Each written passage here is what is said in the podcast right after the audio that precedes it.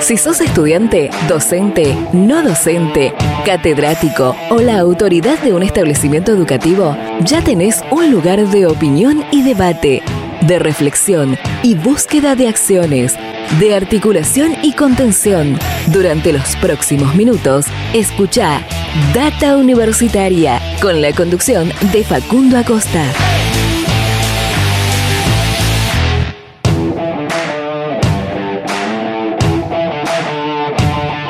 Bienvenidos y bienvenidas una vez más a este espacio dedicado a la comunidad que le da vida a las universidades. ¿Qué tal? ¿Cómo les va? Mi nombre es Facundo y como siempre los voy a estar acompañando durante esta próxima hora. Así es, estamos dando comienzo a un nuevo programa de Data Universitaria Radio, este espacio donde te informamos de todo lo que pasa y va a pasar en el mundo universitario. Llegamos con este al programa número 35 del año 2021, ya formalmente en el mes de octubre. Eh, estamos encaminados ya al último tramo del año 2021 con importantes novedades para el mundo universitario, para el sistema universitario eh, y las universidades, eh, novedades respecto a el avance hacia la presencialidad plena en el sistema universitario argentino. En un ratito vamos a estar hablando acerca de eso. Hoy un programa, eh, como siempre, como todas las semanas, muy variado, con diferentes voces, con diferentes temas. Eh, principalmente eh, en esta oportunidad temas que tienen que ver con estudiantes y graduados de diferentes universidades de la Argentina. Pero antes de comenzar a este programa, como siempre, agradecer a todas las radios, a todas las emisoras que comparten semana a semana este ciclo radial. Invitarlos a todas y a todos a que nos sigan en nuestras redes sociales, en Facebook, en Instagram, arroba Data Universitaria, en Twitter, arroba DT Universitaria. Suscribirse a nuestros canales de Spotify y de YouTube, donde siempre pueden volver a escuchar este y otros programas. Y como siempre, leernos toda la semana en datauniversitaria.com.ar para mantenerse informados de todo lo que pase y va a pasar en el mundo universitario, como decimos siempre. De paso, antes de ir hacia las primeras comunicaciones de este programa, vamos a contarte algunas noticias que podés encontrar en nuestro sitio web datauniversitaria.com.ar. Data Universitaria, información, comentarios, entrevistas, investigaciones, todo lo que te interesa saber del mundo universitario. Las 24 horas del día y en el momento que quieras. Visítanos en datauniversitaria.com.ar. Bueno, estas son algunas noticias que puedes encontrar en nuestro sitio web datauniversitaria.com.ar. Por ejemplo, ingresantes de la UNOVA tuvieron su primera clase presencial. La Universidad Nacional del Noroeste de Buenos Aires, en sus dos sedes, en Junín y en Pergamino, llevó adelante la primera clase presencial en el contexto de la pandemia. Siguiendo estrictos protocolos sanitarios, se desarrolló el encuentro de la materia Introducción a los Estudios Universitarios dirigida a ingresantes que comenzarán a cursar en la universidad en el próximo año 2022. En un año, el vacunatorio de la UNCAUS aplicó más de 100.000 dosis contra COVID-19. Este vacunatorio fue inaugurado en el marco de la pandemia el 14 de octubre del año 2020 y está próximo a cumplir un año. En este marco, los enfermeros, médicos y demás trabajadores han realizado un denodado esfuerzo para brindar protección y cuidado sanitario a la comunidad del interior chaqueño. El CONICET incorporó a 30 investigadores que estaban en el exterior. Estas incorporaciones se dan en el marco de los 820 ingresos de nuevos investigadores e investigadoras al CONICET recientemente anunciados y que eh, permitieron alcanzar un nuevo eh, récord, eh, un número récord, perdón, total de científicos y científicas en este organismo. La Universidad Nacional de La Plata construirá tres nuevos edificios para centros de investigación con fondos de nación. Se trata del Instituto de Genética Veterinaria, el Instituto de Física de Líquidos y Sistemas Biológicos y del Instituto Multidisciplinario de Biología Celular. El plan de financiamiento de obras para el Sistema Nacional de Ciencia y Tecnología contempla una inversión total de más de 12 mil millones de pesos para 72 obras distribuidas en 21 provincias.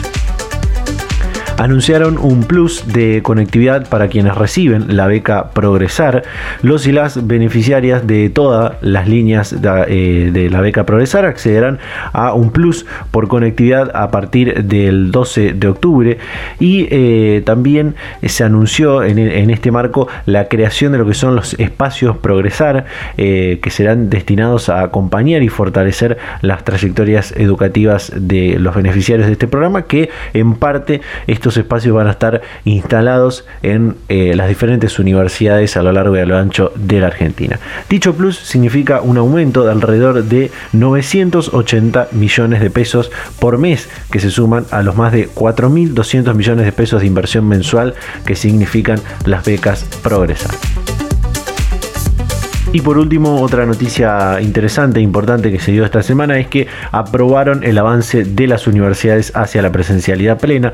El Ministerio de Educación de la Nación, mediante la resolución 3043-21, aprobó la reanudación de las actividades académicas presenciales en universidades e institutos universitarios de todo el país, tras eliminar el distanciamiento de eh, un metro y medio que era obligatorio dentro de las aulas en el marco de la pandemia de coronavirus. La normativa publicada lleva la firma del nuevo ministro de Educación, Jaime Persic, eh, y esta medida fue muy fue bien recibida, por supuesto, por el sistema universitario y de hecho eh, tiene que ver con ese compromiso que el ministro Persic había asumido la semana pasada en, la reunión con el presidente del Consejo Interuniversitario Nacional, Rodolfo Tequi, el presidente de rectores de las universidades privadas, Rodolfo De Vincenzi, y que hablamos el programa pasado con el, el nuevo secretario de Políticas Universitarias, Oscar Alpa, que nos contó sobre esto de este compromiso para avanzar hacia la presencialidad plena,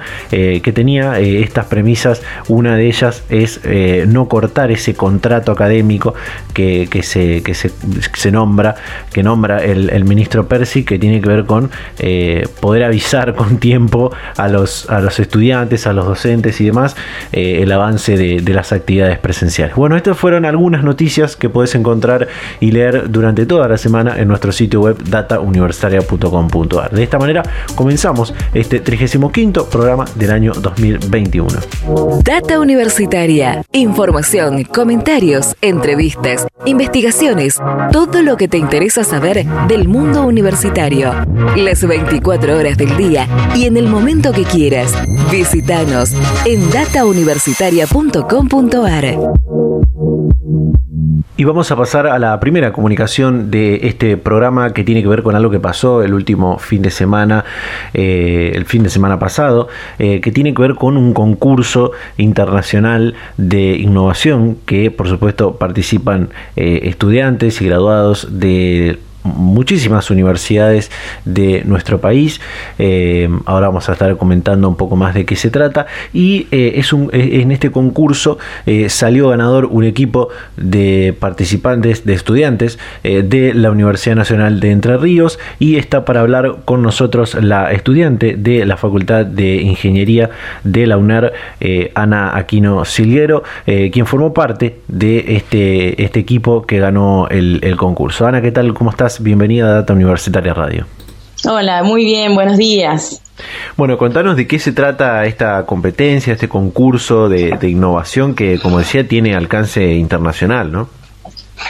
Sí, mira, eh, es una competencia que se viene haciendo ya hace una buena cantidad de años y se trata de 28 horas de innovación. Eh, te dan una serie de desafíos en el que uno tiene que elegir una solución para alguno de esos, en este caso fueron 10 desafíos, el de este año fueron 10. Entonces, eh, uno, el, equipo tiene que decidir a qué problemática apunta y una solución viable para esa problemática. Y bueno, tiene que desarrollar en 28 horas una solución. Es, la solución eh, consta de un video y en este caso de un entregable con todo el desarrollo de la idea, digamos. Y bueno, eso es lo que, lo, que se eleva y lo que se, se evalúa luego. Em, este año, se, este, este rally de innovación eh, Rally Internacional de, Innovación se realizó de forma virtual. Eh, me gustaría preguntarte si es la primera vez que participás de, este concurso y si esto de que se haya hecho de forma virtual se debe a la, a la pandemia o, siempre se, se, hace de esta forma, ¿no? esta es la cuarta vez que nosotros participamos. Ah. Pero es la primera vez que participamos de manera virtual, porque hasta el año pasado eh, el, año pasado fue la primera vez que se hizo virtual. Nosotros el año pasado no participamos porque con esto de la pandemia, eh, la verdad que estábamos cada uno en su casa y no todos teníamos una, una conexión de internet estable o había mucha gente en la, en la familia y todos necesitan del internet, entonces dijimos, bueno, el año pasado no vamos a participar. Pero hasta la edición 2019 era presencial y se hacía en la facultad. Y la verdad que si tengo que elegir entre el, virtual y el presencial, me quedo con el presencial mil veces. Mm. Pues la verdad que compartir ahí con todo el resto de, de los de los equipos que están participando, con los organizadores, los becarios, la gente de la facultad, los mentores, es mucho, es, ahí sí realmente es sumamente, eh, como que uno aprende muchísimo del resto, digamos, ¿no? Es una experiencia sumamente enriquecedora. Esta, digamos, este, esta modalidad del año pasado y de esta virtual eh, también está buena, porque como que estar en tu casa, digamos, con tus comodidades, también le da, le da como un plus en, en cuestión a, tranquilidad y, y, enfoque, ¿no? Pero, pero se pierde mucho esto del contacto con, la con, las personas, digamos. y, y ponerle, qué sé yo, esta vez los mentores como que tenían horarios a los, en los que uno lo podía consultar y qué sé yo. En cambio, en ese, eh, cuando estás presencial, ellos pasan como continuamente a ver qué, qué estás haciendo, si, si tu idea está buena, qué vuelta de tuerca le puedes dar a lo que estás planteando, todo. Entonces, como, o sea, las dos, las dos están buenas, pero presencial como todo siempre es mejor. eh, el, tu, equipo, eh, imagino que en estas eh, cuatro oportunidades en las que en las que pudiste participar ya deben eh, tener una, una relación mucho más allá de, solamente esta, esta competencia. Me gustaría preguntarte si, si todos son estudiantes de, la Facultad de Ingeniería, qué, estudian cada uno. Sí, nosotros en realidad somos amigos de antes, de la primera, ah, como que somos amigos de toda la vida, porque eh, la gran mayoría vivíamos todos en las residencias universitarias, dependientes de la, de la universidad.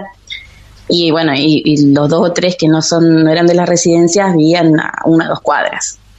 Así que imagínate si eh, hemos vivido todos juntos.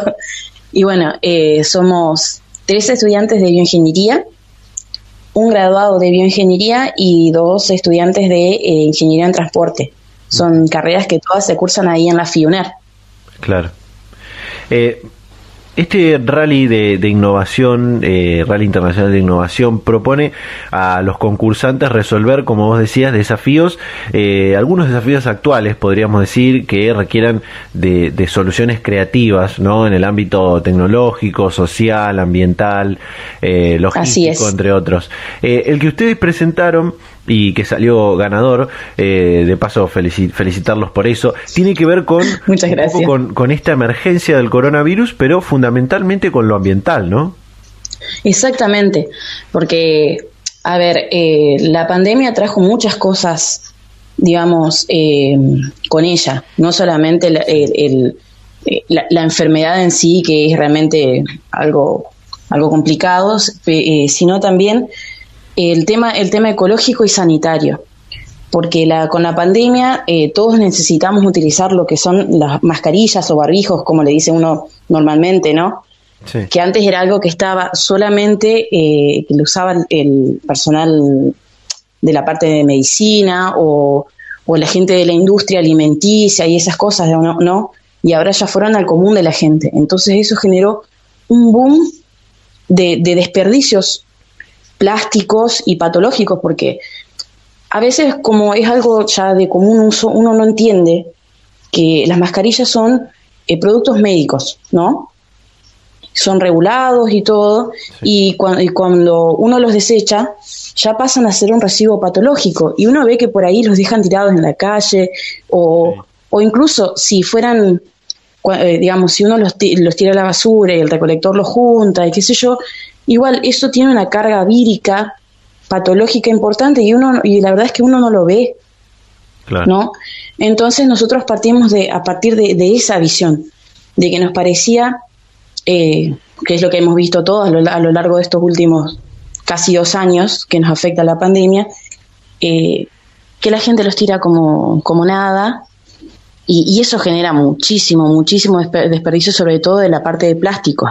Y uno sabe que los plásticos eh, afectan, afectan sobre todo, digamos, a la, a la parte del agua de uno, ¿no?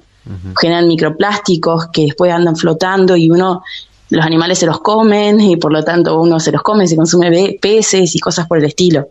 Entonces, bueno, a partir de, a partir de todo esa, de, de todo es, de esa información dijimos, bueno, a ver, ¿qué podemos hacer para paliar esta situación. Entonces, de ahí fue que salió la idea de hacer un barbijo que fuera biodegradable para, que, para no generar ningún tipo de residuo. Y la, y la otra parte importante, que es, eh, es eh, que le pusimos una capa interna que se volvía de color rojo cuando se llegaba a un nivel de saturación de, de humedad, ¿no? Porque uno, uno el barbijo lo usa, todos, todos sabemos que hay una recomendación de las, de las mascarillas que son de, tipo médico de usarse entre 4 y 6 horas. Pero a ver, uno la tiene todo el día, no se fija cuánto tiempo la tiene. Claro. ¿No? Sí, sí. Es como, bueno, yo salgo con una, con una mascarilla, me la puse, no sé, a las 8 de la mañana, vuelvo a, la, vuelvo a las 6 de la tarde y sigo usando la misma. Total. Entonces nos pareció, nos pareció sumamente importante tener un indicador de cuándo, la, hay que cambiarse la mascarilla. Con la mascarilla ya no te genera protección. Bien. Entonces, eh, lo que hicimos fue eso, eh, hacer una capa que se tornara de color rojo cuando eh, tiene el nivel de saturación de, ¿cómo es que se llama?, de humedad, que genera que, bueno, vos ya te la, tenés que cambiar a la mascarilla. Bueno, en nuestro caso, en realidad lo que uno tendría que hacerlo, eh, como es reutilizable, es limpiarla, higienizarla para poder volver a, volver a utilizarla, digamos. Porque si hubiésemos hecho un material que igual fuera descartable con un solo uso, por más que sea biodegradable, igual generaríamos una buena, una gran cantidad de, de, de, residuos y no, no era la idea tampoco. Entonces hicimos una mascarilla que fuera reutilizable. Y para saber cuántas veces uno puede usar la mascarilla, le pusimos una banda negra afuera que se, o sea, se vuelve negra cuando llega el fin de la vida útil de, la, de la mascarilla. Entonces, cuando a vos te aparece la, la, banda negra afuera, quiere decir que vos la tenés que lavar, eh, la tenés que higienizar por última vez y ahí sí la puedes desechar. Entonces, como que tiene muchas cosas. Eh, Ana, a pesar de que, bueno, estamos eh, viendo poco a poco la luz al final del túnel de, esta pandemia, seguramente los barbijos, los tapabocas van a ser algo que vamos a tener que seguir utilizando eh, un tiempo más.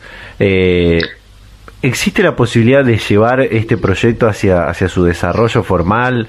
es decir, a que después se venda en, en las farmacias. ¿Existe esa posibilidad? Eh, la posibilidad siempre está, porque nosotros cuando eh, eh, desarrollamos la idea, nos fijamos que la, que la tecnología fuera llevable a la, a la realidad, digamos. Pero eso siempre implica todo un tema de, inversión, pues necesitaríamos una empresa que, que haga una inversión, que incube la, la, que incube la idea y todas esas cosas, digamos. Eso es un poco más complicado, más allá de que la idea, eh, cómo fue desarrollada, sí, podría hacerse realidad, digamos. Bien o sea, a nosotros nos encantaría poder llevarlo a la realidad porque sería algo eh, que la verdad le, ayudaría muchísimo al, al ambiente, digamos. eh, Cuídate protegiendo al planeta es una especie de eslogan con el que presentaron esta, esta, idea en el, en el concurso. Eh, un poco mencionabas esto eh, hace en, en, una de las, de las respuestas, pero te lo pregunto de forma para, para, más, para ampliar un poco más. ¿Crees que la situación, esta situación inédita que, que estamos viviendo de, de la pandemia del, del, coronavirus en estos últimos eh, casi año y medio, dos, eh, ¿va a contribuir a, concientizar sobre el cuidado del, del, ambiente a partir de ahora? Eh, la verdad es que espero que sí, porque yo creo que, que, en realidad lo quería hace falta, además de, de, nuevas tecnologías para paliar este problema ecológico, hace falta como eh, difusión acerca de, de, lo que es la parte ecológica. Es decir, no tire esto, no haga esto. Eh, como que hay que hacerle un clic, hay que hacerle un clic a la sociedad para que, para que deje de desechar eh, las cosas así nomás. Que le haga el tratamiento, que, a ver, si, no sé, si uno utiliza eh, barbijos de los descartables, los comunes, no los tire, que los junte, que quizás los lleve a, a un centro de salud que, donde ellos se encarguen de, de, ¿cómo es que se llama?, de darle tratamiento adecuado y esas cosas. O sea, que tener, yo creo que hace falta conciencia conciencia colectiva en cuestión en cuestión ecológica. Además, no sé, a mí me da eh, yo creo que a partir de la pandemia, pero todos dicen, sí, la pandemia ahora va, va, va está terminando, gracias a Dios, pero yo creo que en, la cuestión del uso de mascarillas, eh, creo que van a empezar a hacer ya de, un poco de uso más como natural. Yo creo que ahora el que se refríe se va a poner una mascarilla o algo por el estilo, porque, a ver, en, en las sociedades, digamos, eh, orientales está muy, muy, muy internalizado el uso de la mascarilla cuando uno se enferma. Y nosotros recién empezamos a utilizarla en, la parte occidental, recién ahora con la de la pandemia. Entonces yo creo que también es un aprendizaje que hemos tenido el, el cuidar al otro utilizando una mascarilla. Así que creo que igual se va a seguir generando como, como eh, residuos, pero pero creo que a partir de ahora vamos a cuidar el ambiente, digamos. Buenísimo.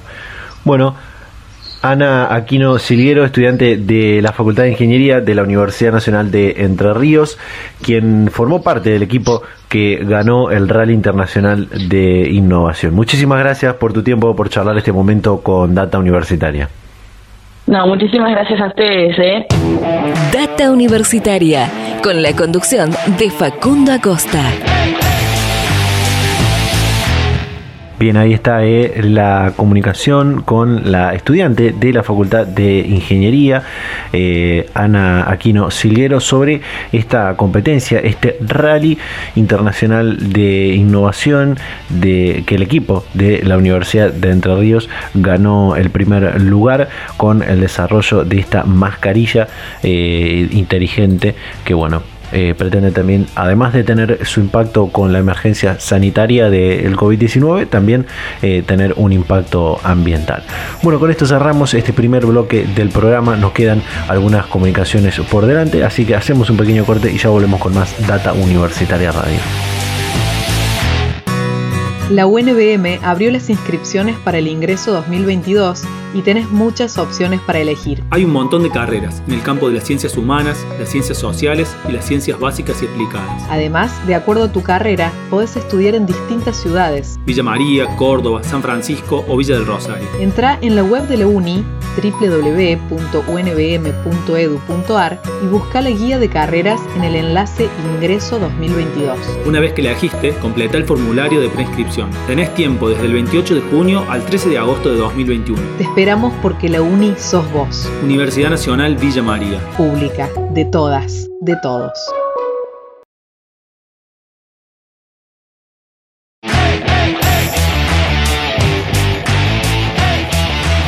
Volvemos con más Data Universitaria Radio en este programa número 35 del año 2021 en esta nuestra segunda temporada con este ciclo radial. Y como contábamos en la apertura eh, está habiendo una importante reactivación de eh, actividades presenciales no solamente en el ámbito universitario sino en la sociedad en general. Eh, y por supuesto lo que respecta con las universidades no puede ser ajeno a ello. Y ejemplo de esto es o son los actos de colación de grado eh, y esta semana se llevó adelante eh, un acto de colación de grado en la Universidad Nacional de La Rioja eh, donde casi 100 graduados recibieron su diploma en un, en un acto bastante emotivo de, de graduados y graduadas de la Universidad Nacional de La Rioja de forma presencial. Eh, por eso está para hablar con nosotros eh, Gustavo García, graduado de la Universidad Nacional de La Rioja, Flamante, licenciado en farmacia. Gustavo, ¿qué tal? ¿Cómo te va? Bienvenido a Data Universitaria Radio. ¿Cómo estás? Buenos días. Bueno, después de un año y medio de esta emergencia sanitaria, de distanciamiento, de tener que alejarnos obligadamente de las aulas y bueno, de todo lo que, lo que ya sabemos, vos y tus compañeros pudieron tener su acto de graduación de forma presencial. ¿Qué significó esto? ¿Qué sensación genera? La verdad que, bueno, lo repito siempre, es muy emocionante, primero porque estás recibiendo el título que tanto tiempo nos costó eh, creo que en ese momento en el discurso lo definí también como que es orgullo y agradecimiento. Primero por todo el trabajo a nivel sanitario que se generó para poder llegar a este momento, eh, que se pudieran abrir de vuelta todos las, los establecimientos, poder volver a la presencialidad de alguna manera. Y, y, bueno, sobre todo por todo el apoyo que hemos recibido durante toda la carrera, porque no solamente es el sentarse a estudiar, sino el apoyo de los compañeros, profesores, familia, todo el entorno en general, y todo lo que también la universidad pone de su parte para que nosotros podamos cumplir esta meta, ¿no? porque la universidad nos da las herramientas eh, para formar el criterio profesional, el crecimiento y todo, pero además eh, nos, nos, ayuda mucho a, a, crecer con esto y nos da esta, este, este nuevo, nuevo aire, porque la verdad que es un cambio bastante importante. En mi caso, soy el primer graduado de mi familia eh, universitario, así que también es, es, como un cambio bastante significativo. Primera generación universitaria. Eh, Exactamente. A partir de, eso me gustaría preguntarte, ya, que me decís esto de, la primera generación universitaria de tu familia, eh, contanos cómo fue el ingreso a la universidad, tu, trayecto formativo, eh, cómo fueron estos últimos años, sobre todo con, la, con la irrupción, podríamos decir, de, esta virtualidad de, emergencia en la que estuvimos transcurriendo los últimos dos años, ¿no? A mí me tocó desde el principio de la carrera tener que trabajar y estudiar. Fue bastante difícil, digamos, por el tema de los horarios y todo eso, porque lamentablemente el trabajo te consume muchas horas. Eh, y a mí, cuando empezamos con el tema de la emergencia sanitaria, eh, estaba tan solo a cuatro materias, eran tres materias finales más el final de carrera para recibirme. Eh, digamos que en este caso la virtualidad a mí me ayudó de alguna manera al estar en otra provincia para poder rendir los finales sin tener que pasar por el estrés de viajar y, bueno, además, ante el, contexto pandémico, también el tema de los contagios y eso, poder resguardarme un poco más.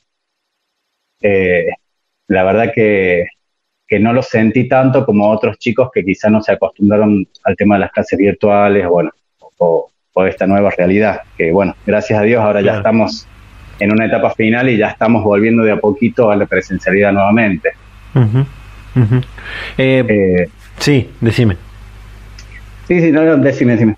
No, que justo me, decías lo, de la virtualidad, que para muchos fue bastante dificultoso, fue eh, por ahí un desafío, sobre todo para aquellos que, les tocó ingresar justo en este contexto de, la pandemia. Pero muchos han encontrado eh, un beneficio en esta posibilidad de, cursar, de, rendir eh, exámenes de, forma virtual. ¿Cómo fue tu caso?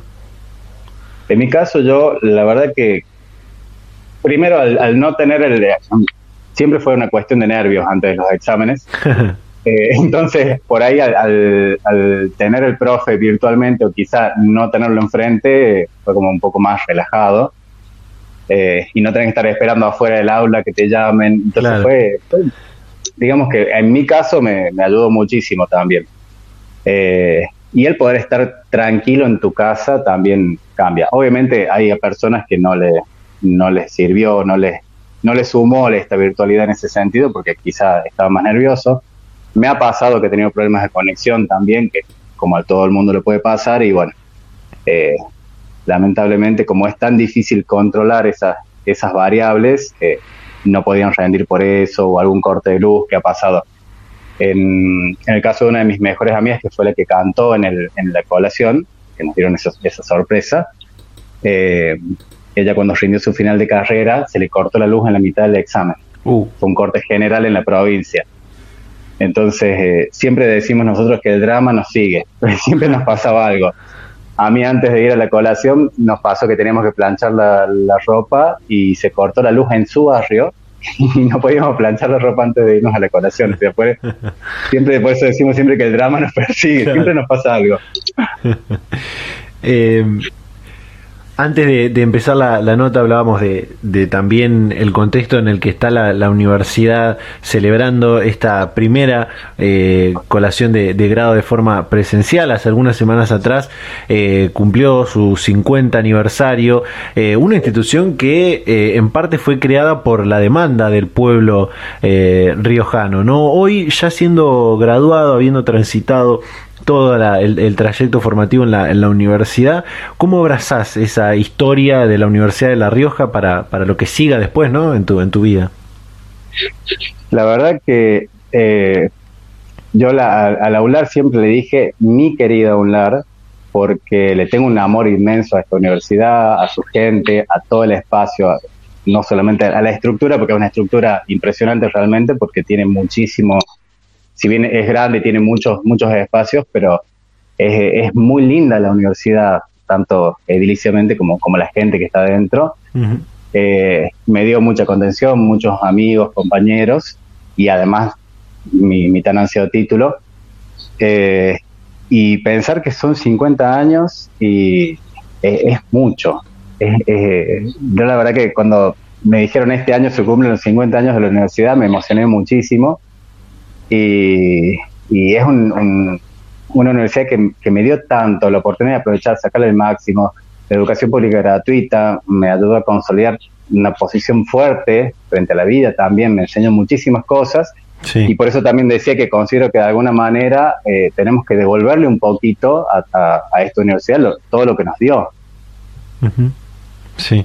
Eh, porque a veces eh, no, no tenemos en cuenta que si bien es público y es gratuito, pero también es algo que recibimos y que para mí es un ida y vuelta, siempre es como todas las relaciones, 50 y 50, ponemos un poquito de cada lado. Claro. Eh, recién, recién decías, eh, la, la, universidad me, me, dio la posibilidad de tener este tan ansiado título. Eh, hace algunos programas atrás, hace algunas semanas atrás, hablamos justo con dos graduadas de, de, otra universidad, de la Universidad de, de Villa María, justo sobre su tesis final de grado, sobre graduarse en este, en este contexto. Y surgió este tema de qué pasa el día después que te entregan el título, el diploma, que ya uno es licenciado, técnico, ingeniero, eh, lo que sea. Eh, ¿Se está preparado para ese día después de, graduarse de la, de la universidad? Y es un tema complicado porque uno está acostumbrado al día a día, al tener que tener un programa que seguir, tener, tengo que rendir el final, tengo que cursar esta materia y es como que está diagramada la carrera, que nos podemos demorar un poquito más, un poquito menos, pero claro.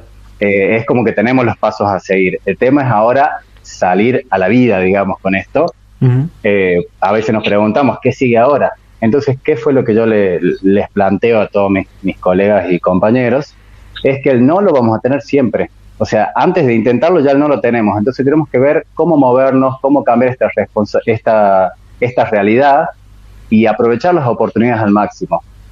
Eh, no tener miedo, porque Ah, está bien, a veces tenemos miedo a esto que no conocemos, a, este, a esta nueva realidad eh, que nos cambia, pero la verdad que eh, tener este título abre muchas puertas eh, y tenemos que ser, como digo, responsables y tomar las acciones necesarias para poder seguir creciendo. Y además, creo que la universidad, como digo, nos da las herramientas y nos forma en criterio para poder tomar elecciones y decisiones después, y que si realmente lo hacemos a conciencia y sobre todo con compromiso y desde el amor, va a salir todo bien y vamos a, poder seguir adelante. Eh, Gustavo, eh, hoy en, en, este, en este momento del año en el que estamos, eh, muchos jóvenes que están en las, en las escuelas secundarias están próximos a decidir qué van a estudiar el próximo año en la, en la universidad, en las diferentes universidades de, la Argentina. me gustó que, dijiste que hay un, tenés un, sentido de pertenencia hacia la universidad, en este caso la Universidad de La Rioja. Imagino otros estudiantes y graduados le debe pasar lo mismo con, con su universidad. Eh, también me, gustó esto que, decías, bueno, obviamente lo de la primera generación universitaria, que te tocó eh, estudiar y trabajar en, tu trayecto formativo. Eh, Y esto último, que, este mensaje que dejabas, me gustaría que lo podamos replicar y llevar a aquellos que están por decidir eh, entrar a la universidad y que ven todavía estos, estos desafíos con el tema de la virtualidad, con el tema de la pandemia y, demás. ¿Qué, le podemos decir? Principalmente, por ahí creo que lo que más miedo tienen es al cambio. Particularmente en mi caso, eh, no tuve ese problema. Fue como que lo naturalicé el cambio de la escuela a la universidad, porque no es tan grande el salto en realidad, o sea, quizá cambian un poquito los horarios, cambia un poquito el tema de los docentes y eso, pero no es, eh, creo que no es algo para tenerle miedo, sino que es algo que podemos eh, enfrentar sin problema y que vamos a encontrar realmente un espacio eh, lindo con, con nuevos, nuevas personas que nos van a ayudar a crecer muchísimo por ahí eh, me pasó cuando veía, cuando hacíamos las inscripciones, eh, que los chicos iban con miedo, que no sabían que iban a estudiar o estaban indecisos. Eh, y a veces pasa que uno elige una carrera y después dice, no, esto no es para mí, y a veces tiene miedo de cambiar. A mí me pasó, yo empecé primero en bioquímica y después resulté pidiendo equivalencias y pasando a farmacia porque me terminó gustando más farmacia y en este caso las carreras tienen los primeros tres años prácticamente el, programa muy similar y en tercer año cambian eh, algunas materias. Eh, entonces en un momento dije, no, esto no es para mí, me pasé a farmacia y me enamoré de mi carrera. Pues realmente amo esta carrera y, y, descubrí muchísimas cosas, me gusta mucho la parte industrial sobre todo, pero a veces sí, puede haber algún tropiezo, puede haber alguna, alguna indecisión pero lo importante es seguir adelante y, pensar que, que, esto nos va a abrir las puertas de una manera muy satisfactoria a futuro. Totalmente. Eh, Gustavo, por último, y para cerrar, algo que, mencionabas al, eh, en, la pregunta anterior, eh, lo de ahora hay que salir y el no ya lo tenemos asegurado. Ahora, luego de graduarte, de tener el título de licenciado en farmacia, y bueno, en este contexto en el que, en el que estamos, ¿qué, sigue para vos? ¿Vas a seguir estudiando? ¿Vas a empezar a, trabajar? ¿Te vas a tomar un, un descanso? ¿Qué, ¿Qué sigue? Y bueno, ahora yo estoy, bueno, estoy matriculándome en, el colegio justamente para poder, poder empezar a trabajar. Por lo pronto, eh, bueno, creo que te lo comenté en un principio, yo tuve un accidente laboral hace dos años, estoy en rehabilitación todavía en, Córdoba, eh, me vine por cuestiones de salud justamente, por eso te comentaba que la pandemia me ayudó a mí esa virtualidad de no tener que viajar y todo eso para rendir. Eh, entonces, por lo pronto, como no tengo el 100% de, de, mi movimiento y todo todavía, digamos. Eh, estoy pensando en hacer una dirección técnica, no hacer tantas horas. Bueno, en el caso del farmacéutico tiene la posibilidad de hacer dirección técnica en una farmacia, en hospitales o en, o en lo que es industria. En este caso eh, estoy gestionando eso para poder trabajar así, pocas horas por lo menos en este momento. Pero sí quiero ver si puedo eh, hacer algo de investigación que me gustaba muchísimo porque tenemos distintas, ah, distintas áreas. Tenemos lo que podemos hacer investigación, las direcciones técnicas, podemos hacer eh, docencia universitaria. Eh, y por lo pronto había decidido ejercer como, como director técnico y seguir estudiando, especializándome o hacer un doctorado, eh, que la verdad que siempre quise meterme en la investigación y, y de hecho estuve haciendo investigación con las becas de la universidad, que también son muy buenas para, para sentar precedente. Eh, y la verdad que me gustaría poder llegar a tener un doctorado. Así que es uno de, mis, de mis planes. Buenísimo. Eh, Gustavo García, flamante graduado de la Universidad Nacional de La Rioja, licenciado ya en farmacia. Eh, muchísimas gracias por este tiempo, por charlar con Data Universitaria. Dale, muchas gracias a vos por, por comunicarte también. Data Universitaria. Información, comentarios, entrevistas, investigaciones, todo lo que te interesa saber del mundo universitario. Las 24 horas del día y en el momento que quieras. Visítanos en datauniversitaria.com.ar. Bien, ahí está esta charla con Gustavo García, flamante graduado de la licenciatura en farmacia de la Universidad Nacional de La Rioja. Eh, importante poder hablar y contar estas historias de eh, cómo es estudiar en la Universidad Argentina y también eh, esto de lo cómo se están reactivando y se está llevando adelante este proceso de la nueva normalidad, como muchos dicen, o la pospandemia, también como, como se suele denominar, eh, y tener la posibilidad de, retomar estos actos presenciales de, graduación, de colación de grado eh, en, las, en las universidades. Eh, con esto cerramos este segundo bloque del programa, hacemos un pequeño corte, nos quedan algunas comunicaciones más, ya volvemos con más Data Universitaria Radio.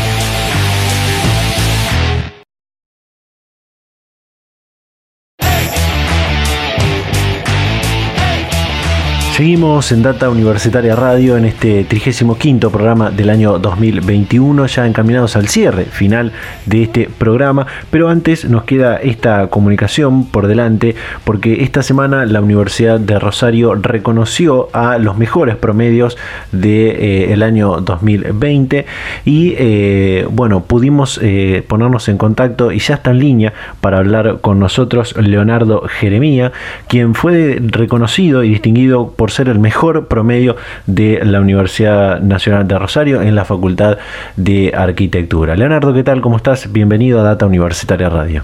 ¿Qué tal? ¿Cómo estás? Un placer hablar contigo. Bueno, al ingresar a la, facultad, al transitar la, carrera, eh, seguramente uno no, se imaginaba cerrar esta etapa en un contexto tan inédito como este que, estamos todavía atravesando. ¿Qué se siente? ¿Cómo se vivió el hecho de, graduarse en la pandemia?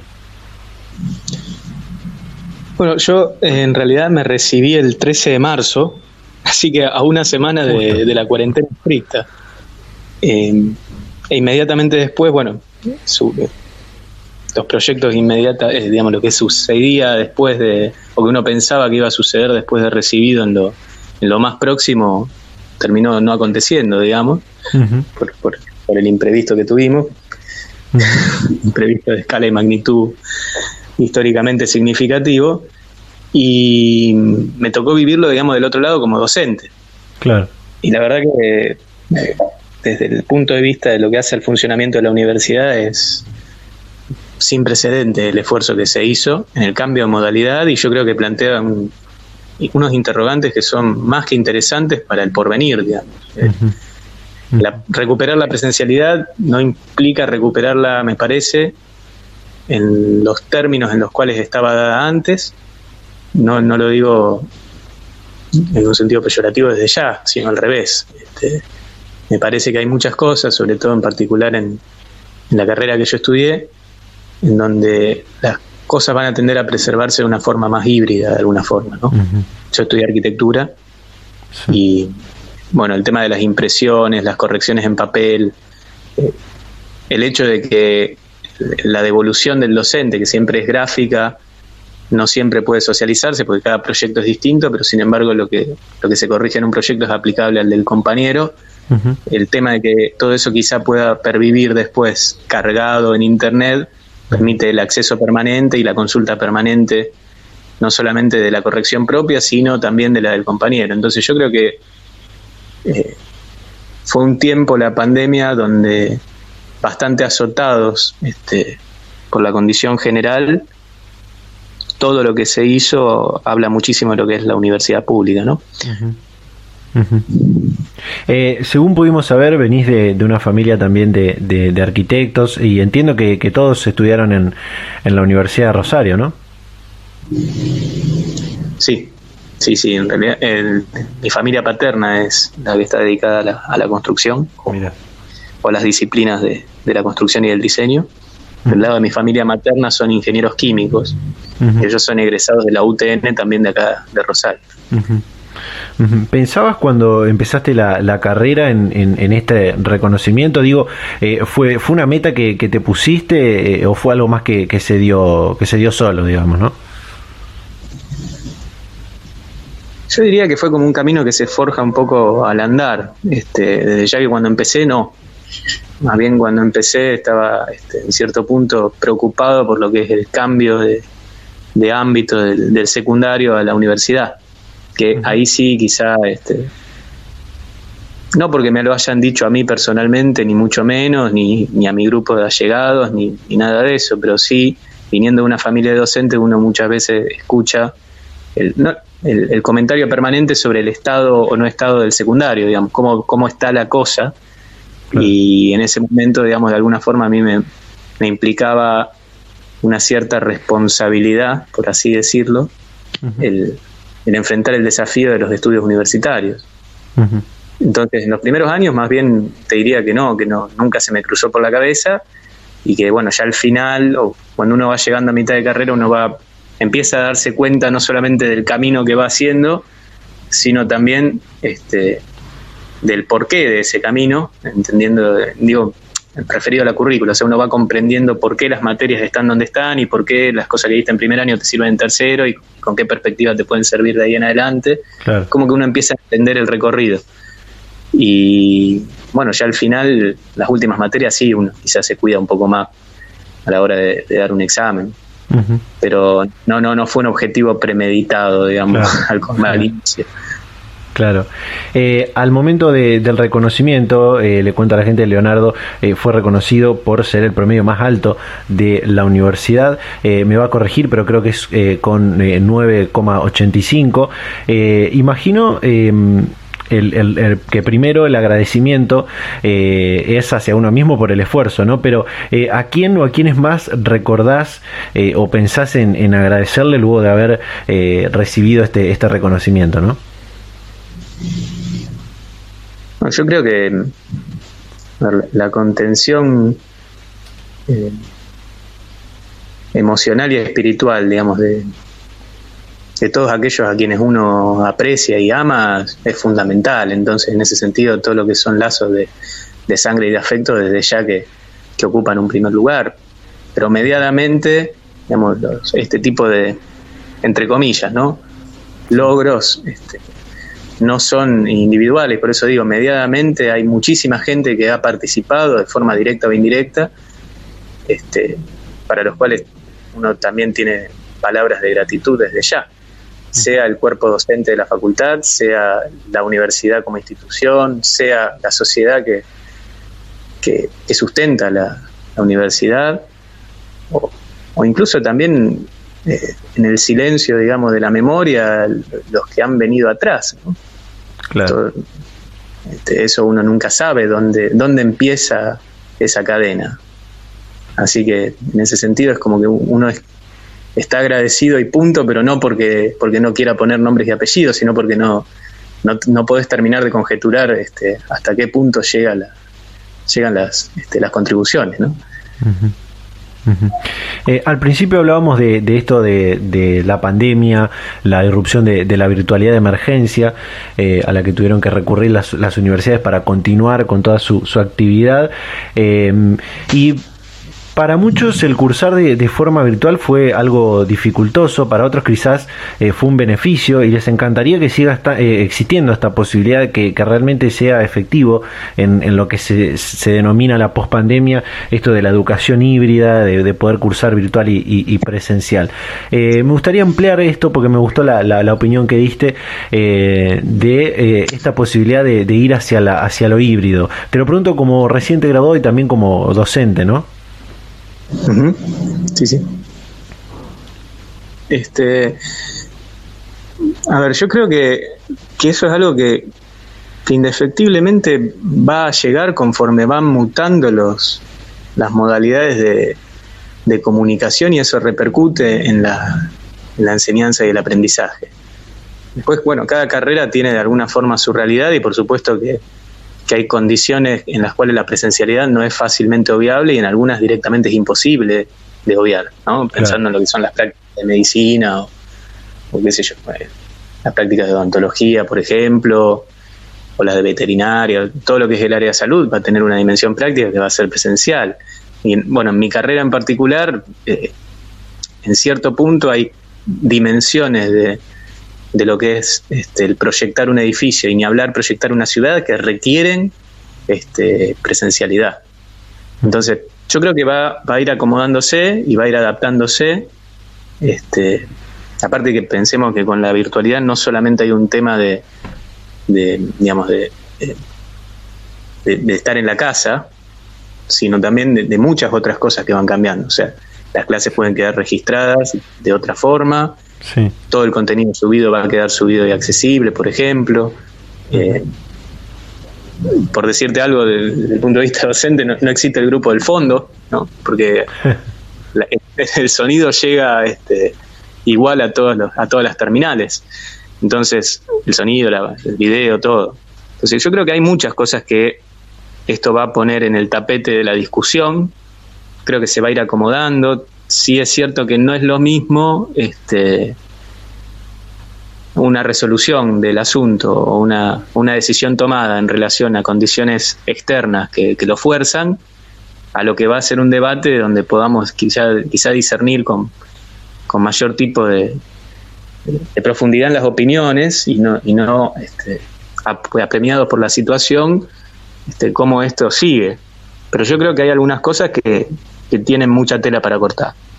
aparte que pensemos que a la par de lo que sucedió en la universidad, hay también todo un sistema productivo que ha mutado un poco hacia la virtualidad en alguna, en alguna de sus sectores. Entonces, eh, no deja de ser también este, un, escenario común después para la vida profesional.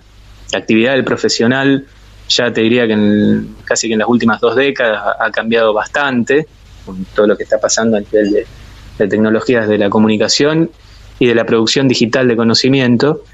Y y en ese sentido, cambiar el formato, cambiar la modalidad, más que cambiarlo, es quizá también un poco adaptarse, saliendo de la pandemia, ¿no? Sacando el factor pandemia del medio. Sí, sí, totalmente. Eh, Leonardo, luego de, este reconocimiento que, te hizo la Universidad de Rosario, luego de graduarte, de atravesar este, este contexto de, la pandemia, eh, ¿qué sigue para vos? ¿Seguir estudiando? ¿Ya estás eh, empezando a, trabajar de, la profesión? ¿cómo, qué, ¿Qué sigue ahora? Bueno, yo en este momento estoy, me desempeño como docente en la Facultad de Arquitectura este, en, el ámbito privado, digamos, voy conduciendo una pequeña y modesta oficina de proyectos que esperemos que crezca, o sea, eso es lo que, ese sería el objetivo de acá en adelante en cuanto a lo laboral. Claro. Y después, bueno, uno, uno se recibe de arquitecto, pero, o, de arquitecto, de lo que fuere, pero yo creo que, por lo menos, creo que también influyó el, el tema de, de la pandemia en el sentido de que uno estuvo quizá con un como con un fuelle de tiempo hasta que volvió a salir a la calle.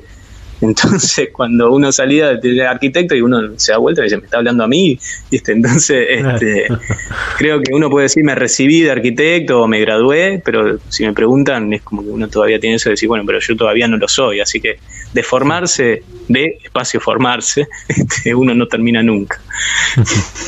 Totalmente.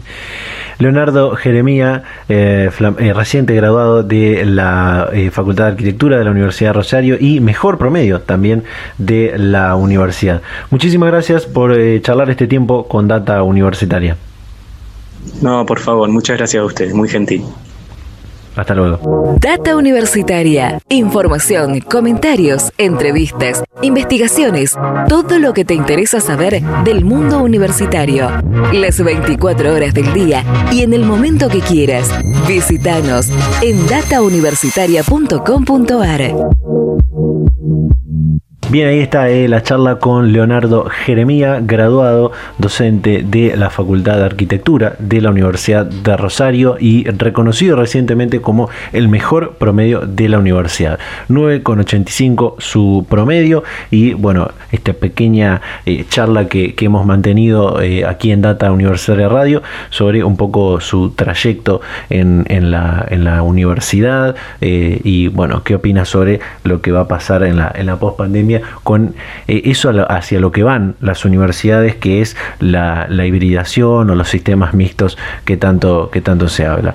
Bueno, con esto llegamos al final de este programa de Data Universitaria Radio. Eh, muy interesante lo que hemos compartido a lo largo de este 35 programa, lo que hablábamos al principio del Rally Internacional de Innovación con eh, Ana, la estudiante de la Facultad de Ingeniería de la Universidad Nacional de Entre Ríos, quien forma parte de este equipo que ha ganado este concurso internacional creando y diseñando esta mascarilla inteligente que busca tener, además de un impacto en lo que es la emergencia del coronavirus, un impacto ambiental que es todavía más importante. después que hablábamos con eh, Gustavo García, flamante graduado de la licenciatura en farmacia de la Universidad eh, Nacional de La Rioja, eh, quien nos contó, bueno, un poco también su historia dentro de, de, su trayecto formativo, dentro de la universidad y de esta sensación de haber podido realizar después de este año y medio, casi dos, de estar alejados de las aulas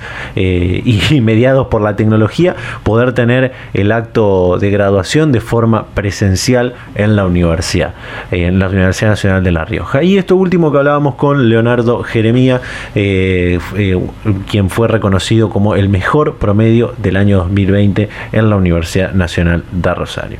Bueno, muy interesante, muy importante. también lo que hablábamos al principio, principio de esta noticia de que se aprobó el avance hacia la presencialidad plena en las universidades. Eh, es muy importante, como venimos diciendo en los últimos programas, tanto el anterior, en el que hablamos con el secretario de Políticas Universitarias sobre esto, que se aprobó esta semana, que serán las propias universidades, las propias facultades, en sus canales oficiales, quienes comuniquen cuáles materias, eh, cuáles eh, carreras van a volver a la presencialidad, en qué momento y eh, cuáles serán, cuál es el protocolo formal que, se hay, que cumplir de forma estricta. Por supuesto que en su momento vamos a replicarlo y vamos a comentarlo e incluso a traer a quienes dirigen las universidades, las facultades, a comentarlo en este espacio. así que bueno, muchísimas gracias como siempre a todos las radios, a las emisoras que comparten semana a semana este ciclo radial. Invitarlos como siempre a que nos sigan en nuestras redes sociales, en Facebook, en Instagram, arroba data universitaria, en Twitter, arroba DT universitaria, que se suscriban a nuestros canales de Spotify y de YouTube, donde pueden volver a escuchar este y otros programas, también ver otros contenidos complementarios y como siempre nos vamos a reencontrar a esta misma hora y en este mismo dial la próxima semana. Chau chau.